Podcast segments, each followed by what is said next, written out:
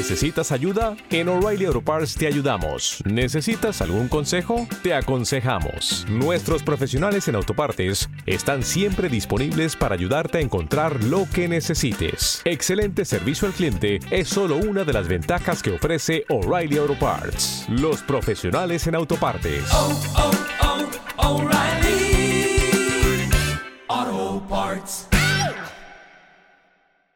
Un ataque de ansiedad se manifiesta con una oleada repentina de miedo intenso que puede sentirse como abrumador. Los síntomas físicos incluyen un corazón que late a toda velocidad, una dificultad para respirar, sudoración, temblores, etc. Al mismo tiempo, la persona puede experimentar una sensación de desastre inminente y una preocupación extrema. A menudo se acompaña de pensamientos intrusivos y persistentes sobre peligros que no son reales. La combinación de estas reacciones físicas y de preocupaciones excesivas crea un ciclo de malestar que es difícil romper en el momento. Entonces, ¿qué podemos hacer cuando tenemos un ataque de pánico? Pues como hemos hablado antes, no es un trabajo nada fácil, porque durante una crisis de ansiedad nuestro cerebro no responde normalmente. No es como cuando estamos hablando, cuando estéis escuchando esto, a no ser que tengáis un ataque de ansiedad, claro, en este momento, que ya estaríamos hablando de otra cosa. Pero sí que es cierto que en ese momento todo nuestro organismo, ya sabéis, se pone se, pone en sintonía con ese mecanismo de lucha o de huida, o lucha, huida, parálisis, que eso ya sería otra cuestión para, para entender, pero por haceros una idea, por un lado tenemos una amígdala, o dos amígdalas, que ya sabéis que tenemos dos, hiperexcitada. Es como en ese momento una especie de, de alarma de bomberos que está sonando a todo su lado.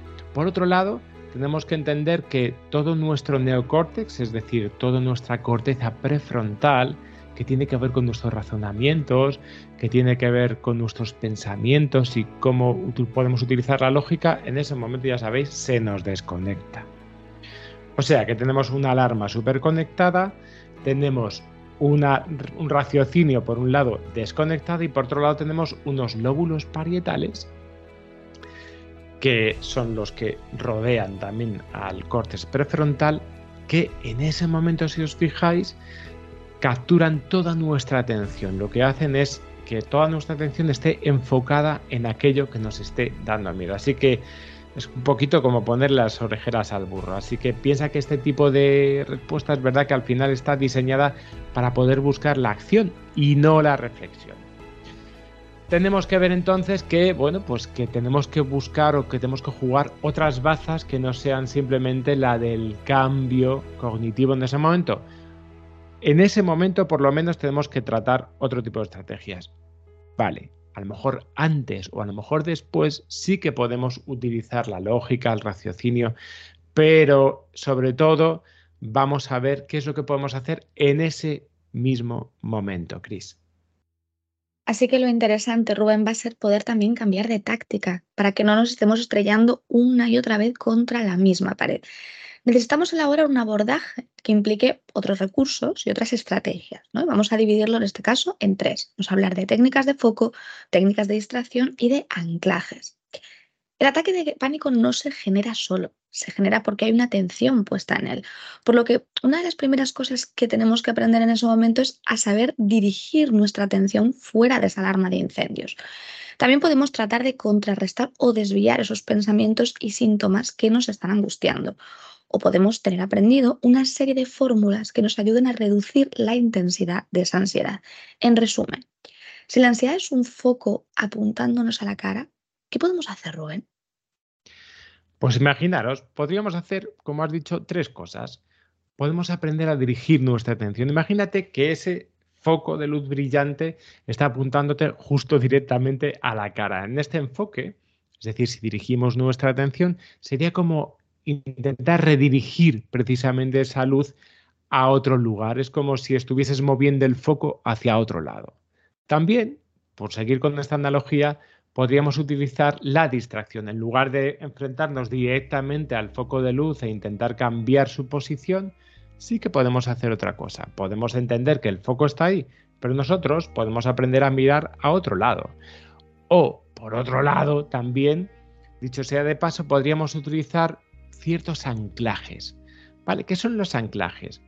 Bueno, en este caso sería como atenuar esa intensidad de esa luz con una especie de interruptor o con esa especie de regular de foco. Como habéis visto muchos interruptores, tú puedes darle a, mm, tú, puedes darle a la manilla y puede ser que tengas menos luz o más luz. Puedes utilizar frases, técnicas que hemos aprendido previamente que podemos practicar precisamente para ayudarnos a reducir la intensidad del foco haciéndolo mucho menos abrumador y más manejable. De esta manera estamos condicionando una serie de frases, de sentimientos, de pensamientos que hemos, que hemos trabajado previamente y que bueno, nos van a servir para esa situación casi rápida y automática. Algunas ideas, Rubén, para dirigir ese foco. Tenemos que entender que la ansiedad en este caso hace mucho ruido y yo intento contrarrestarlo con mi propia voz. En el fondo es como, como domesticar a un animal. El animal tiene un instinto, una tendencia y tú le llevas una y otra vez por el mismo punto. Tres cuestiones. Uno, le llamaríamos el tótem físico. ¿no? Puedes llevar contigo, por ejemplo, un objeto pequeño y significativo como una piedra, una pulsera especial o un llavero. Cuando sientes ansiedad, tómate un momento para observar y explorar ese objeto. Presta atención a su textura, a su temperatura, a su peso, y esto te ayudará a redirigir tu ansiedad más lejos de la ansiedad. Por otra parte, podríamos hablar también de lo que conocemos como el mindfulness, que es la práctica de la atención plena y que es una técnica bueno, pues que ha dado muchos resultados. Puedes centrarte en tu respiración, notando cómo entra y sale de tus pulmones. Hay veces que esto asusta, entonces puede tener más sentido fijarse en otras partes del organismo, porque muchas veces la mera respiración pues ya produce mucho miedo. Por último, una observación detallada. ¿No? Elige cualquier objeto a tu alrededor, como una taza de café, una planta, y estudia detenidamente sus detalles, desde su forma hasta su color. Puedes preguntarte sobre su histórico o, cómo, cómo llegó a estar allí, ¿no? conviértete en, novelista o en, escritor. Va, a ser esto especialmente útil, Rubén, si a la persona se le dan bien las descripciones. Mm. En el caso de la distracción, bueno, pues se parecería más a entender que hay una voz constante que está ahí eh, más o menos planeando sobre mi cerebro, que es la ansiedad, pero que decidimos no prestar atención a esa voz y buscamos otros elementos que puedan capturar esa atención.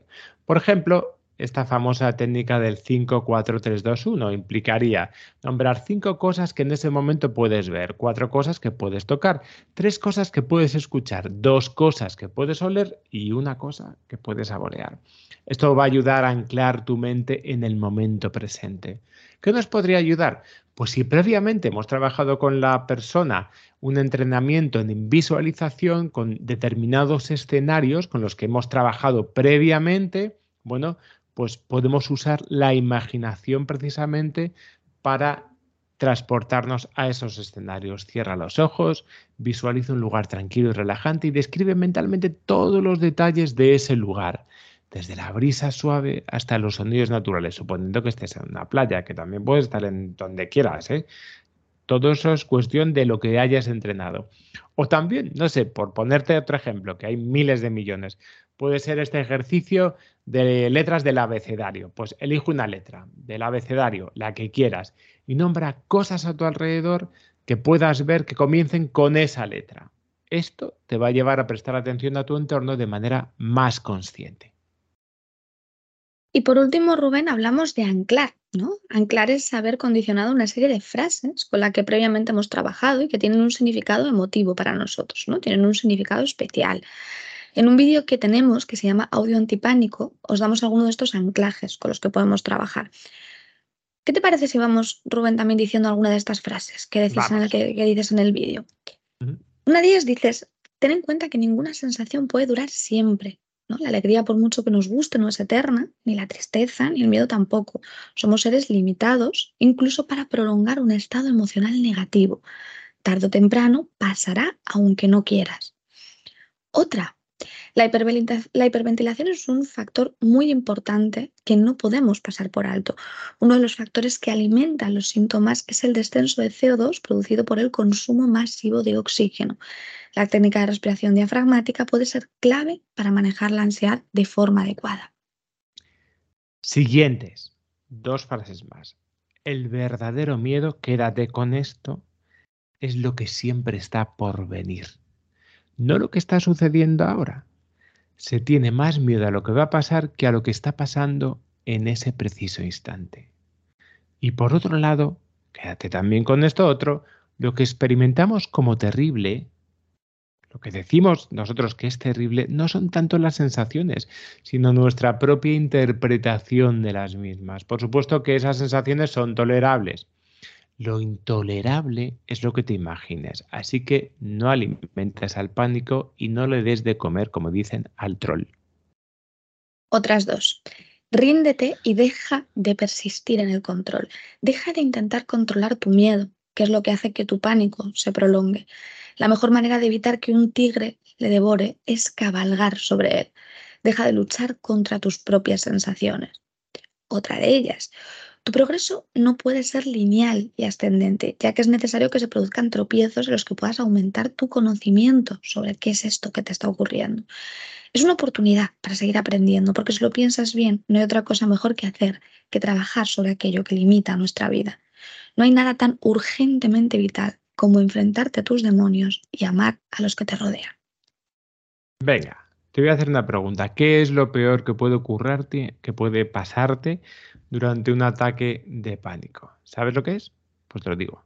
Pánico. ¿Estás dispuesta a lidiar con él? No existe el ataque de pánico definitivo en ese que estamos pensando, que algún día vendrá y acabará con nosotros. No existen, no existe ese definitivo. No existen ataques de pánico más grandes o más pequeños. Existen miedos que hemos alimentado más o que hemos alimentado menos. Y recuerda también que ya has pasado por esa situación otras veces, que no es inaguantable, que siempre has soportado y eso no significa que no lo pases mal, pero a estas alturas sabes que a lo mejor no hemos venido tampoco a este mundo a estar tranquilos, sino a vivir. Y vivir implica pasar por emociones. Y vamos con las últimas tres. Primera, no es verdad que no puedes. Puedes y además te da miedo pasar por ello. Estás eligiendo estar en esta situación o quizá no, pero responsabilízate de ello. No eres una víctima. No intentes que el pánico se calle. Eres tú el que tiene que hablar más fuerte. Que algo te dé miedo no significa que no lo desees. Si estás ahí es por alguna razón que puede ser más importante que la de no pasarlo más. Así que alimenta tu deseo. Y con esto, Rubén, pues despedimos el, el vídeo de hoy. Como siempre os decimos, pues os podéis suscribir a nuestro canal y nos podéis encontrar en www.amadag.com. Así que nada más, nos vamos a ver la semana que viene. Hasta el próximo.